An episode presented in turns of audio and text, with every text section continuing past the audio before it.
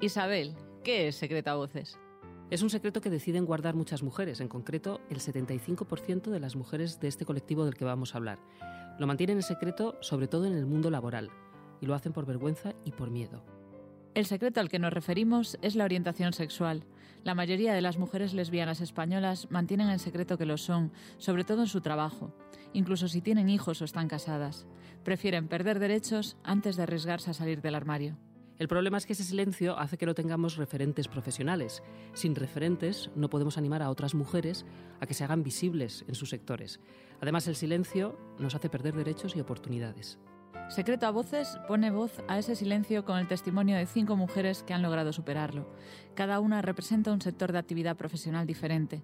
Kika Fumero viene del sector educación, Natalia Martos del sector jurídico, Isabel Durán de los medios de comunicación, Rocío Saiz de los espectáculos musicales y yo misma, Marta Fernández Herraiz del mundo de la empresa y del emprendimiento. Las cinco vamos a tomarnos la voz y la palabra para contar en primera persona nuestro viaje desde ese silencio y esa negación hasta la libertad de ser nosotras mismas. Cada una contamos nuestra historia de superación desde experiencias muy diferentes. A través de la conversación conmigo van a dejar ver su vulnerabilidad, con la intención de ayudar a otras mujeres que están pasando por lo mismo. Con su testimonio quieren empoderar a las mujeres lesbianas para que se atrevan a dar el paso de ser visibles. Queremos romper el silencio para dejar claro que no hay nada que esconder y tampoco nada de lo que avergonzarnos. El secreto a voces que estás a punto de escuchar es el de una mujer madrileña criada en Baviera y educada en un colegio internacional con más de 40 nacionalidades. Aprendió desde muy pequeña a convivir con la diversidad, pero no todo fue fácil. Pasó una parte de su vida profesional en los medios de comunicación dentro del armario. Hoy es lesbiana visible y dedica su tiempo libre a proyectos como este que ayudan a visibilizar a las mujeres lesbianas en los medios de comunicación. Si quieres conocer esta historia de transformación, no tienes más que seguir escuchando.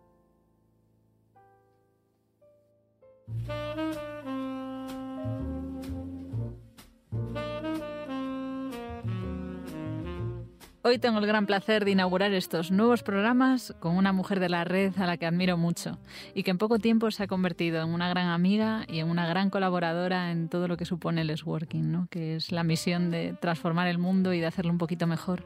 Isabel es creadora y directora de programas de entretenimiento para la televisión. Empezó su carrera en la radio como locutora y luego fue presentadora en Radio Televisión Española y últimamente se ha encargado de dirigir programas tan conocidos y exitosos como Casados a Primera Vista, que seguro que lo conocéis. Luego también estuvo dirigiendo El líder de la manada, El rival más débil. También sé que sí, algo que realmente le apasiona a Isabel es crear, crear programas, idearlos, es verdad. desarrollarlos. Eso es lo que más le puede gustar a Isabel. Voy a empezar uno de los trabajos que más me apetece, que es estar creando, creando y para España y para el mundo. ¿no? Eso es fascinante. Qué chulo, me encanta. Ya se te ve la sonrisa, que esto te apasiona. Y bueno, más allá de su carrera profesional, también para que la conozcáis un poco en la faceta humana. A mí lo que me llama mucho la atención de Isabel es que es una mujer súper creativa. Es súper empática. Nos reímos mucho siempre porque cuando estamos un rato juntas acaba moviendo las manos como yo. Es verdad. y bueno, por supuesto, es lesbiana y visible. ¿qué más se puede pedir? En su vida personal, en su trabajo. Esto es maravilloso. Me ha enseñado en este tiempo, Isabel, em, el gran poder de las historias y de las emociones para transformar el mundo. Me gusta mucho estar a su lado porque aprendo mucho sobre el mundo audiovisual, pero también sobre las emociones, sobre reírse y pasárselo bien trabajando sobre dirigir equipos de personas que no tienen nada que ver y que se dedican a cosas distintas. La verdad es que aprendo mucho contigo, Isabel. Es, es una gozada estar a tu lado. Y lo que nos reímos, es verdad. Y lo que nos reímos, que eso es lo mejor. A Isabel le gustan dos cosas, le apasionan dos cosas, crear programas y escuchar a historias. Se puede pasar el día entero escuchando Totalmente, Me está moviendo la cabeza, ¿no? Sí, Como sí, que sí. Así que hoy vamos a aprender mucho de medios de comunicación, de historias y de cómo podemos cambiar el mundo contando historias, las nuestras, las de verdad. Hoy es tu historia la que queremos escuchar. Mira, antes cuando me has presentado y me decías lo de, lo de que soy como una niña pequeña jugando, en, realidad es que he tenido la suerte de tener una infancia muy feliz. Y, y, luego he tenido la suerte también de tener unos padres muy aventureros que en los años 70 eh, a mi padre, que es ingeniero y trabajaba en IBM, le ofrecieron vivir fuera de España y no se lo pensaron. O sea, en plenos años 70, justo al final de la dictadura en España, eh, decidieron, cogieron a, sus niñas que tenían 7 y 5 años y a su bebé de 3 meses y, se los llevaron a, vivir fuera de España, en este caso Alemania. Y la verdad es que eso, ha sido una, gran suerte porque yo he tenido una infancia muy, muy feliz y muy diferente a cualquier otro niño de los años 70 de España. Em, con lo cual me considero bastante ciudadana del mundo. Y la suerte de haber vivido en otro país desde los cinco años y de haber estudiado en un colegio donde convivías con 40 nacionalidades diferentes. Madre mía. Sí. Y mi gran amiga de cuando tenía 14 años, que sigue siendo amiga mía, eh, es una mujer eh, turca criada en Estambul. Y otra de mis mejores amigas era, es de, de Irán, se llama Shanaz, y que tuvo que, claro, en aquella época, en los años 80, salieron huyendo, eran familia del Shah y salieron huyendo porque les perseguía eh, todo lo que es el, el, movimiento de Khomeini y ultraconservador, ¿no? de, musulmán. Y ella me contaba, esta era mi compañera de pupitre, y me contaba cómo se escapó, cómo toda su familia se escapó sin nada. Esto era gente con mucho dinero de, de Irán. Y tuvieron que salir debajo de un camión eh, ella lo recuerda, cómo salió debajo de un camión sin nada y, y, se fueron a Alemania, donde, donde empezaron y partieron de, de, cero. Entonces, claro, son experiencias que es que tu compañero de pupitre haya vivido una guerra, que tu compañera en, el recreo eh, te diga, bueno, pues yo soy de Israel y nosotros vamos a hacer el, eh, la mili. Nosotras las mujeres hacemos la mili. Y eso se lo cuenta a tu amiga que es musulmana, ¿no? Y pues, claro, te, abre mucho la mente. Luego, tener que, te abre muchísimo la mente, con lo cual al final te conviertes en una persona que te encanta escuchar historias, lógicamente, y que, y, que te fascina eh, ver cómo otras experiencias de vida em, influyen de otra manera y como hay cosas que nos hacen tener una mentalidad muy muy, muy cerrada y que tenemos que olvidar y que tenemos que abrirnos al mundo. Así que sí, tengo esa suerte. Eso es genial. Se nota que te ha marcado mucho además el, el vivir ya desde pequeña con toda esa diversidad, ¿no? Porque me, me, me parece que eso te ha calado hondo en, en tu vida, esa, esa experiencia de, de, pequeña.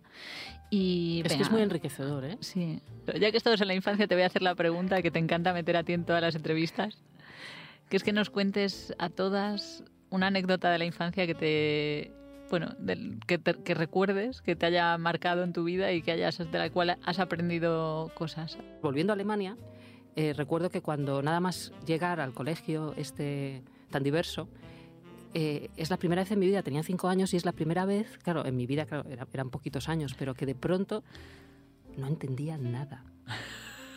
nada. ¿No sabías alemán? No sabía ni alemán ni inglés, claro, yo venía de España, no sabía nada. Y, recuerdo que a mi hermana y a mí, que mi hermana tenía año y medio más que yo, nos pusieron en el recreo, hicieron un plan especial a, los niños que llegaban que no sabían nada, nos ponían aparte. Y claro, porque es que imagínate cómo le enseñas a alguien de cero, es volver a hablar. Y, recuerdo que estábamos en el, en el, recreo, se acercó un niño alemán, rubio, muy guapo, ¿sabes? así como, que tampoco estás acostumbrada. En España no ves a niños rubios, por eso me parecía como, ah, mira, un niño rubio. ¿Es verdad? No, no, no, tan, tan, rubio. Y, y, y, y, decía, jata, jata, jata, jata. Claro, no entendías nada. Y nos dio a mi hermana y a mí un palo a cada una. Y fíjate que yo pensé, yo sé que tenía cinco años, pero yo pensé, ¿y este? ¿Qué? ¿Te da un palo? Pues nada, muchas gracias. Porque además era jata, jata, jata, jata, una sonrisa muy bonita y un palo a cada una.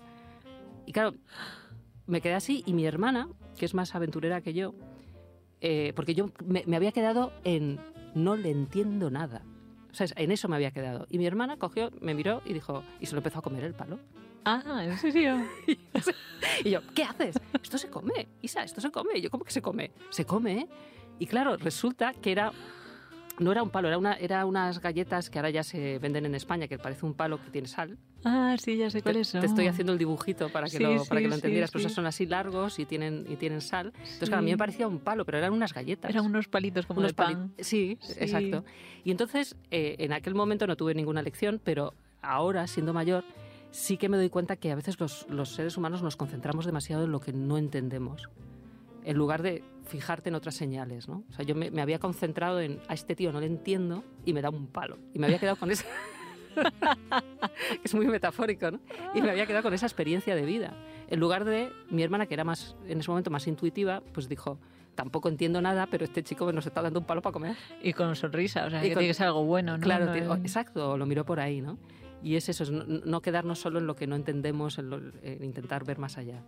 Qué bonito, me ha gustado, me ha gustado mucho. Y luego en seis meses, sin venir a cuento, entiendes todo. Es brutal lo que pasa. ¿En serio? Sí, sí, sí, sí. Después de la inmersión... Bueno, cuando tienes cinco años, ¿eh? porque mm. yo te digo que voy seis meses a Alemania y no me entero de nada ni en tres años. Pues es curioso lo que pasa, claro, con la, está comprobado eh, con el, el, cerebro cuando eres pequeñito, que es verdad que es como una esponja. Entonces entró el alemán, entró el inglés y no se ha ido. Tengo 40 y más. y, no se, y, y, vamos, y se te queda. Y es verdad que de un día para otro yo sí que recuerdo que volvimos las dos a casa eh, de mamá, mamá, hoy entendemos todo. De pronto, mamá, mamá, lo entendemos todo. Eh, vale, pues ya hemos contado aquí tus primeros años, tu anécdota del palito. Pero venga, vamos a hablar de cosas, de, cosas que nos afectan a todas, ¿no? ¿Cómo te diste cuenta, Isabel? ¿Cómo, cómo, ¿Cómo fue ese descubrimiento de que te gustan las chicas? Pues la verdad es que, fíjate, em, ya de vuelta, de vuelta a España, em, ya un poquito más mayor, ya con 17, 18 años, la verdad es que lo viví con mucha angustia. ¿Ah, sí? sí, ah, sí. no lo sabía. No lo sabía, ya, ya no. sé. Lo viví con mucha angustia porque la, la, primera vez que me di cuenta, claro, no, no me pasó aquello de, uy, me gusta esta mujer y yo le encanto, ¿no? Vaya por Dios. qué pena. Qué pena. Fue más, qué guapa, cómo me gusta. O sea, eso sí, no me, nunca, me, nunca me engañé, ¿no? O sea, en, ese sentido sí fue como, te quedas, te, quedas eh, pues como te quedas cuando eres adolescente la primera vez o con 17, 18 años y que te gusta alguien por primera vez, ¿no? Que te quedas paralizada. Y además esta chica era había sido modelo, era muy guapa. Jolín, fuiste a buscar a...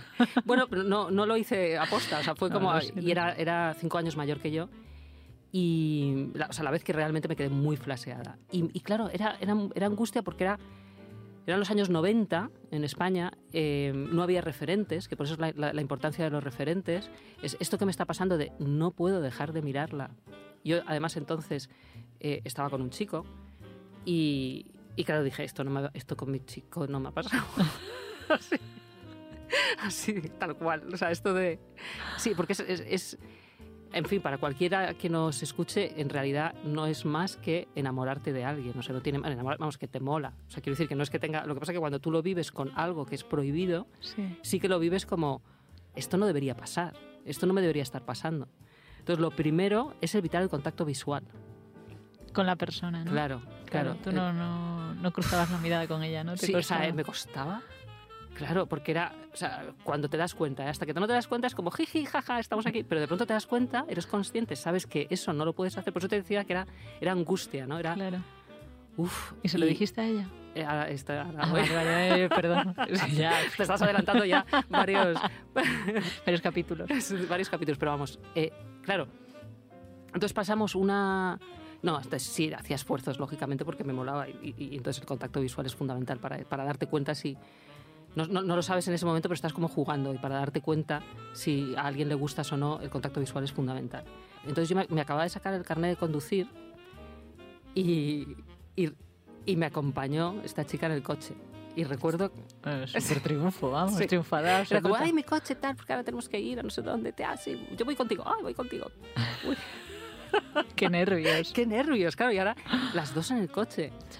Eh, y entonces empecé a temblar como, como, o sea, como un flan. Como un flan. Y no me entraba la marcha. No. como, Claro, porque además me acababa de sacar el carnet de conducir y no, no me entraba la marcha y era como, ay. Eh, y, claro, yo no quería hacer el ridículo, ¿no? Un poquito. Y, no quería que se me notara que, que, que, estaba nerviosa. claro. Porque además te sientes muy vulnerable. Esto es como todo. Cuando, cuando te enamoras la primera vez de algo prohibido, bueno, cuando tenemos la primera vez en general, yo creo que cualquiera, esos amores primeros adolescentes son así, son, te sientes súper vulnerable. Y, y, en este caso me sentía mucho más todavía, ¿no? porque era algo que se suponía que no, que, que, no, no, podía pasar. ¿no? era consciente que me estaba pasando, como ves. O sea, no, no, no, no, me, no, me, estaba engañando. Entonces, estoy moviendo el... sí, sí, estaba moviendo el cable, se está poniendo nerviosa como en el, momento de coche, con la marcha. En el momento coche estoy moviendo el cable un poco más y me lo, y me lo, me lo, como. Y entonces eh, me dice, no te pongas nerviosa, es normal. Y yo pensé, ¿normal? Eh, ¿Cómo? Sí. no te pongas nerviosa, es normal. Y claro, ahí hubo un momento que dije, ah, cuidado. Claro, ¿verdad? Tú también lo hubieras pensado. Hola, sí, hola. Y es que te acabas de sacar el carnet de conducir y yo no. Ah. ¡Qué chasco! Y en ese momento em, le dije, no, yo, no sé de dónde saqué la, fuerza, ¿eh? pero le dije, no, es por ti. Qué valiente. Sí. Qué bonito. Sí. Y me dijo, pues yo no. Uf. ¿Pero te dijo yo no mal o te dijo...? Mm, pero hubo ahí un momento ya muy tenso. Y ahí sí que... Has visto, ¿no?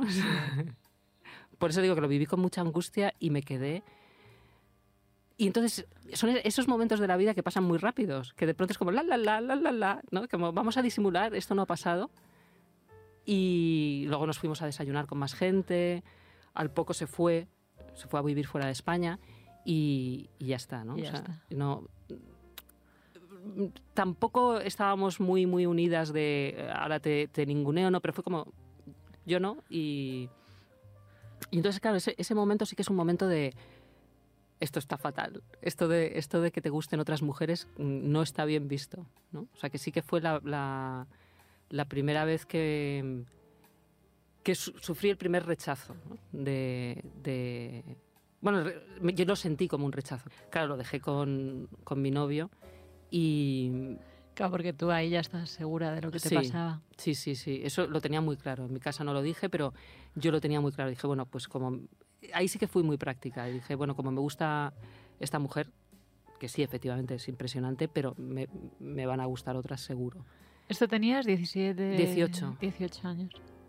18 para 19. Y efectivamente, luego empecé la universidad y allí eh, empecé a estudiar periodismo y, y ahí fueron dos aliadas, eh, amigas eh, heterosexuales, que me dijeron, tú no puedes estar así. O sea, si, si, porque si me abrí con ellas y me dijeron, no, tú no puedes estar así, vamos a, vamos a buscar a otras lesbianas, que esa es la... Te vamos a llevar a Chueca. sí, lo que pasa es que entonces en Chueca, eh, no quiero decir mi edad, pero en Chueca había, había muy poco. O sea, no había, no había, no, no es el Chueca de ahora, ¿no? Pero luego me acompañaron al Cogam. Ah, vale. Claro. Y ahí... Eh, a la asociación. A la asociación. Y ahí es la importancia de la comunidad, la importancia de un lugar seguro donde te puedes sentir tú. Eso es fundamental. Porque te sentías sola, me imagino, ¿no? Antes de, antes de entrar en contacto con la asociación, al final estabas buscando apoyo en aliadas, pero te sentías la única, ¿no? La única lesbiana. Claro, claro, sí, la única lesbiana rodeada de mujeres guapísimas, muchas heterosexuales. Claro, es que en el fondo yo, yo, iba a lo práctico, ¿dónde están las otras? Claro. O sea, porque al final era, es, es, algo puramente práctico, ¿no? De decir, vale, si ya que, que, me van a gustar más, porque esto es lógico, y esto es muy importante que, que quien nos esté oyendo, si es adolescente o, es, o, se ha enamorado de una mujer por primera vez, está muy bien, pero que le quite importancia. es decir, te van a gustar más. Sí. O sea, es que eso es muy importante. Eh, y, déjate, porque es lo normal, te va a pasar y es, es, es, ley de vida. O sea, que no te angusties por una, ¿no? bueno, y luego está la segunda fase, que es, vale, yo ahora ya he encontrado una comunidad, otras mujeres que son o bien lesbianas o bien bisexuales, con las que tienes posibilidad de entablar una relación y conocí a una mujer, conocí a varias, pero conocí ya a una en concreto, con a la, importante. a la importante, con la que luego estuve seis años. Y ahí ya decidí, como decidimos empezar a vivir en pareja eh, y yo a vivir con ella, que es otra cosa que nos pasa mucho a las lesbianas, ¿no? Te, enamoras y te vas Al día siguiente, ¿no? Cambiando de mudanza. Sí. Pues ahí sí que decidí decirlo en mi casa. Y esa fue la otra gran revolución. Lo más importante que tiene que pasar eh, con cualquiera que sea homosexual es que sea aceptado en su familia. Mm. De alguna manera hay que llegar a esos familiares y hay que decirles, no vale solo con que digas, ah, vale, hija. No, no. Pregúntale a tu hija qué tal con su novia. Pregúntale a tu hija eh, cómo es su novia. Háblale de quién es esa mujer, de si le gusta, de si no le gusta, de por qué le gusta, ¿no? Porque si no, siempre, siempre va a tener un problema. Entonces, en mi caso, sí me pidieron los dos que fuera el psicólogo. El, el, problema es la ignorancia. Como no hay programas de televisión, no había programas de radio, nadie hablaba de eso, no se hablaba de eso. Hay que tener en cuenta también que eh, hasta hace muy poco, relativamente poco, estamos en los años 90. Sí, todavía eh, estaba. No, todavía ya no. Ya no era enfermedad. Ya no, pero era, era, era considerado una enfermedad mental. Sí. O sea, había sido considerado, sí, con lo cual. Poco. Claro, entonces era mi hija, eh, es lógico, todo lo que estoy contando es, es, lógico porque nuestros padres pertenecen a una generación y pertenecen a una cultura. Mm. Entonces nosotros lo que tenemos que hacer, nosotras lo que tenemos que hacer es romper esa cultura y hacer que, que eso ya no pase, que es lo que está, hay, menos mal, ¿no? Han pasado muchos años, no quiero decir cuántos, pero se han pasado bastantes. Y sí, fui al, a un psiquiatra amigo de, de unos amigos y y ya está, el psiquiatra dijo, esta niña no tiene ningún problema, lo tenéis vosotros. Menos mal. Claro, sí, sí, sí. Menos mal, sí, que por lo menos eh, la cultura va por un lado, pero algunas instituciones van por otro y, y, si la medicina, ya los protocolos te dicen que no es una enfermedad mental, está muy bien que no lo tratara como, como tal, ¿no? Pero sí, lo que tú dices, menos mal. Y entonces llegó otro momento, que es, eh, ahora se van a conocer los padres. Ah, uh. claro, porque yo lo quería todo. Yo decía, bueno, yo quiero los mismos derechos, los mismos derechos que tiene mi hermana. Y si mi hermana Sí, habéis conocido a los padres, aquí tenéis que conocer también. Y entonces le dije a mi madre, mira, tienes dos opciones. Yo, si estoy aquí, es al 100% contigo. Te voy a contar todo, todo lo que siento. Si no te puedo contar lo que siento, no voy a estar aquí. Nunca más. Y vas a perder a una hija, para siempre. Chan. Mi madre me lo recuerda, ¿eh? Siempre. Ostras, es que tenías las ideas súper claras. Me Claro. encanta. Sí, sí, sí, sí. Y entonces me dijo, vale, voy a conocer a los padres. Siempre me lo recuerda mi madre. Y desde entonces, que yo entonces tenía 20 años, eh, bueno, conocieron a los padres, se llevaron fenomenal. O sea que luego al final fue todo genial. Sí, sí, sí, se llevaron muy, muy bien. Claro, eran... eh, esta mujer era 10 años mayor que yo, los, los- los padres también eran, eran mayores. Eh, pero bueno, eran del mismo estilo, tenían las mismas preocupaciones, podían hablar de lo mismo. Fíjate mi hija, fíjate mi hija. Pues yo no sabía, pues yo tampoco. ¿no? Sí, Eso se, sentían ahí, se sentían, sí. empatizaron rápido. Exacto. Y, y- y les sirvió incluso como terapia, ¿no? Que esa sería otra. Es con- Claro. con- conoce a los padres de, de, De la novia de tu hija, porque te puede servir también como terapia a ti. Y les sirvió, les sirvió bastante. Y eh, hoy en día con mi madre es una de las eh, mujeres con las que mejor me llevo. Bueno, y es una de mis mejores amigas y a la que le cuento todo. Y el otro día vi una, mm, un post de Dominique Cren, que es la, la chef, Ah, sí. que me encantó y yo creo que, que lo Es lesbiana. Es Dominique. lesbiana, sí. Es francesa. Es francesa y es, es lesbiana, tiene varias estrellas Michelin. Sí. Y decía una cosa que, que, que me, me pareció súper powerful. Lo voy a decir en inglés, pero era muy chulo. Era, luego lo digo en español, pero era... If you're LGBT and your family doesn't love you, I'm your family and I love you. Ay, qué bonita. ¿Verdad? Me parece muy bonita. Es precioso. Sí, sí. Es, o sea, si eres eh, LGTB y tu familia no te ama, yo soy tu familia y yo te amo. O sea, yo la amo a esa mujer Me ahora ya. encanta, sí. Sí, Nosotros podemos decir lo mismo a todas las que nos escuchen. Exacto. Vamos a, a- retomar un tema que, es esa anécdota que tienes, que a mí me parece genial, de, que tiene que ver con la serie de El Word. Eh, yo estuve en Los Ángeles en, los- el año 2003 y estuve en una reunión de, mujeres eh, productoras de, cine y televisión lesbianas. Y, apareció una mujer y empezó a contarnos, yo estaba con la que era entonces mi socia, y, y empezó a contarnos, mm, bueno, nosotros es que estamos haciendo una serie, es esa, ¿no? y estábamos, en realidad esto era un networking. Entonces nos invitaron a, a tomar algo y luego nos invitaron a cenar. Y, o sea, less working, pero en versión Power Lesbians Hollywood. ¿no? y entonces esta chica dijo, no, es que pues, jo, acabo de venir de... Yo, es- yo es que soy guionista y tal, y acabo de, de venir de con mi ex, creo que dijo que era con su ex, con mi ex que está, es que está dirigiendo una serie que estamos súper contentos, contentas y tal, porque lo hacemos todo mujeres y tal. Se llama, y nosotras, sí, pero, ¿sabes? Estábamos como bien, pero, y se llama The L Word, y nosotros, ajá, ¿ah? The L Word bien. Y, y, claro, era una de las creadoras de, de The L Word, eh, que es Winiver. Entonces, The L Word no, no sabíamos lo que era, ya nos empezó a contar y nos contó, no, es que eh, somos una serie de mujeres, lo vamos, lo, queremos que sean todo mujeres lesbianas, las directoras, para que las lesbianas se sientan cómodas en el plató haciendo eh, escenas de sexo, es que todo estaba muy pensado, o sea, de sexo entre mujeres, para que haya esa intimidad, para que, eso, para que no haya problemas, queremos ser todo el equipo. Es que todo estaba... Y, y queremos que seamos nosotras las que escribamos. ahí ya, claro, cuando ya nos fascinó. Luego intentó ligar con mi amiga, Winnie Al día siguiente nos, llevó, nos, llevó, nos invitó a su cumpleaños. Ah. Y, y, allí estaba también la creadora de la página web After Ellen. Sí. Y, y que otra, otra tía también muy potente que luego lo, lo vendió. Pero había un rollo muy parecido eh, y, había más, había actrices, había allí nos contaron una serie de cotillos que no puedo repetir, pero te los contaré, de quién es quién en Hollywood y quién, y quién no es quién.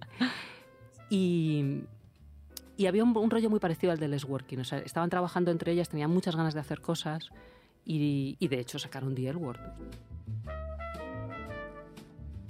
Bueno, pues ahora Isabel me gustaría centrarme en, tu sector, en, los medios, en los contenidos, y, quiero ver tu, percepción de cómo eso, el poder que tienen esos medios y, los programas y lo que vemos por la tele, los distintos formatos, cómo puede ayudar eso a, crear, a que se vea la diversidad, a cambiar vidas, ¿no? A lo que decíamos de cambiar vidas. ¿Cómo puedes tú, cómo crees que tú puedes aportar a que, a que eso suceda, a que, a que los medios, a que los programas eh, pues ayuden a, todo este movimiento que se está generando como, como, personas LGBT y como mujeres. ¿no? Vamos a hablar de lo que hay detrás de las cámaras y lo que hay delante. ¿no? Entonces hay una pata fundamental que es detrás de las cámaras. Entonces detrás de las cámaras, ninguna televisión sin arcoiris. Qué bonito, ¿eh? Tal cual. Es un eslogan. Sí, sí, sí. Entonces, detrás de las cámaras tiene que haber grupos eh, LGTB en todas las televisiones, en todas las radios, en todos los medios de comunicación. Tiene que haber ese espacio seguro donde cualquier trabajador puede sentir que esa es su casa. Eso, si quieres, lo puedes explicar tú más, porque eso se hace a través de, de Ready, pero eso es algo en lo que yo os quiero apoyar. Y te lo voy a decir por la propia experiencia mía, ¿no? O sea, mi experiencia, yo trabajé en televisión española eh, presentando, dando la cara, presentando informativos. Entonces estaba eh, ya en pareja con una mujer, como bien sabes, que te he contado. Y claro, yo daba la cara. Y yo no tenía un espacio dentro, o sea, dentro de televisión española no había ningún otro referente, ninguno, de ninguna mujer que dijera yo soy lesbiana. Esa era mi angustia todos los días. Y yo adelgacé 10 kilos. ¿En serio? Sí. Claro, porque yo llevaba una doble vida. Yo, por un lado, presentaba informativos en un canal que en ese momento estaba gobernado por un gobierno conservador que sí cuenta, o sea, sí se nota, sí se nota la, diferencia entre un gobierno conservador o progresista a la hora de tratar la diversidad. Yo siento decirlo así, pero es así. Y nadie directamente me dijo nada, pero yo no era abiertamente lesbiana.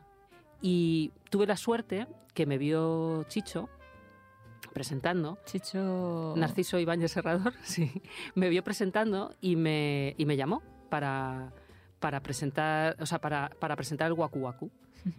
Y yo en aquella época eh, tenía rondando una idea de programa en la cabeza ya, ¿no? Te decía, eh, empezaba Internet digo, hay que hacer un programa relacionado con Internet, hay que hacer algo relacionado con Internet. Y entonces fui a Chicho cuando me dijo, te queremos como presentadora, pero ya hemos cogido a otra presentadora que se llama Nuria Roca. Eh, y yo le dije, bueno, pero yo, ya que estoy aquí, eh, tengo una idea de un programa. Bueno, pues venga, vente dentro de un mes y nos lo cuentas. Y volví al cabo de un mes, le conté el programa. No me contrató, eh, o sea, no, no, no, me compró el programa.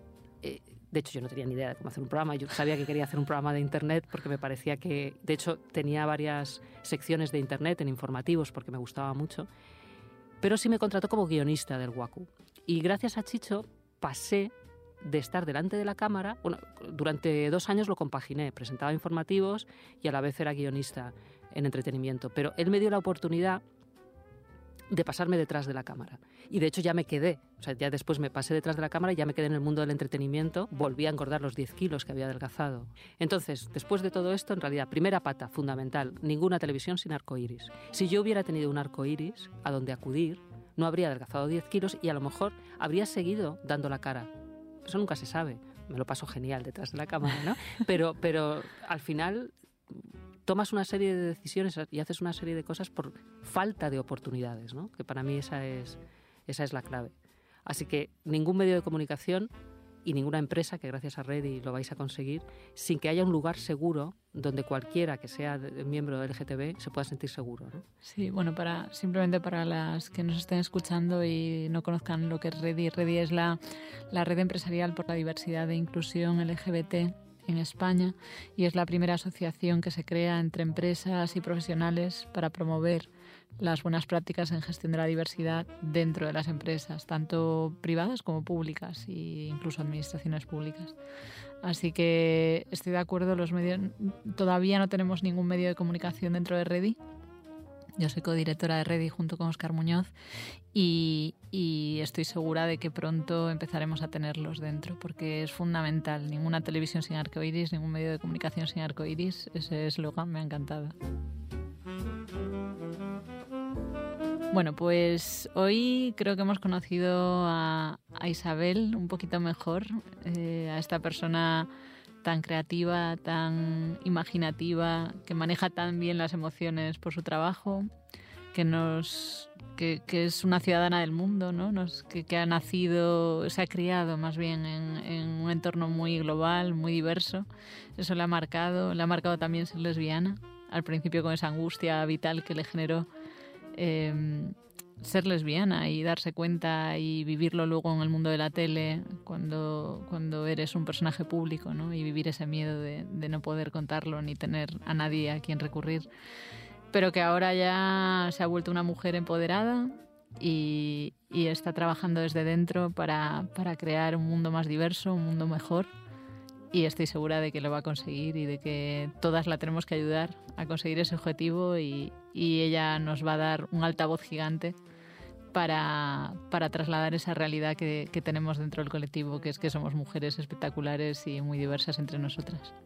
Así que mil gracias por estar aquí, Isabel, por compartir un poquito de tu vida con nosotras y, y convertirte en referente para, para todas. Y, y no sé si quieres decir algo más.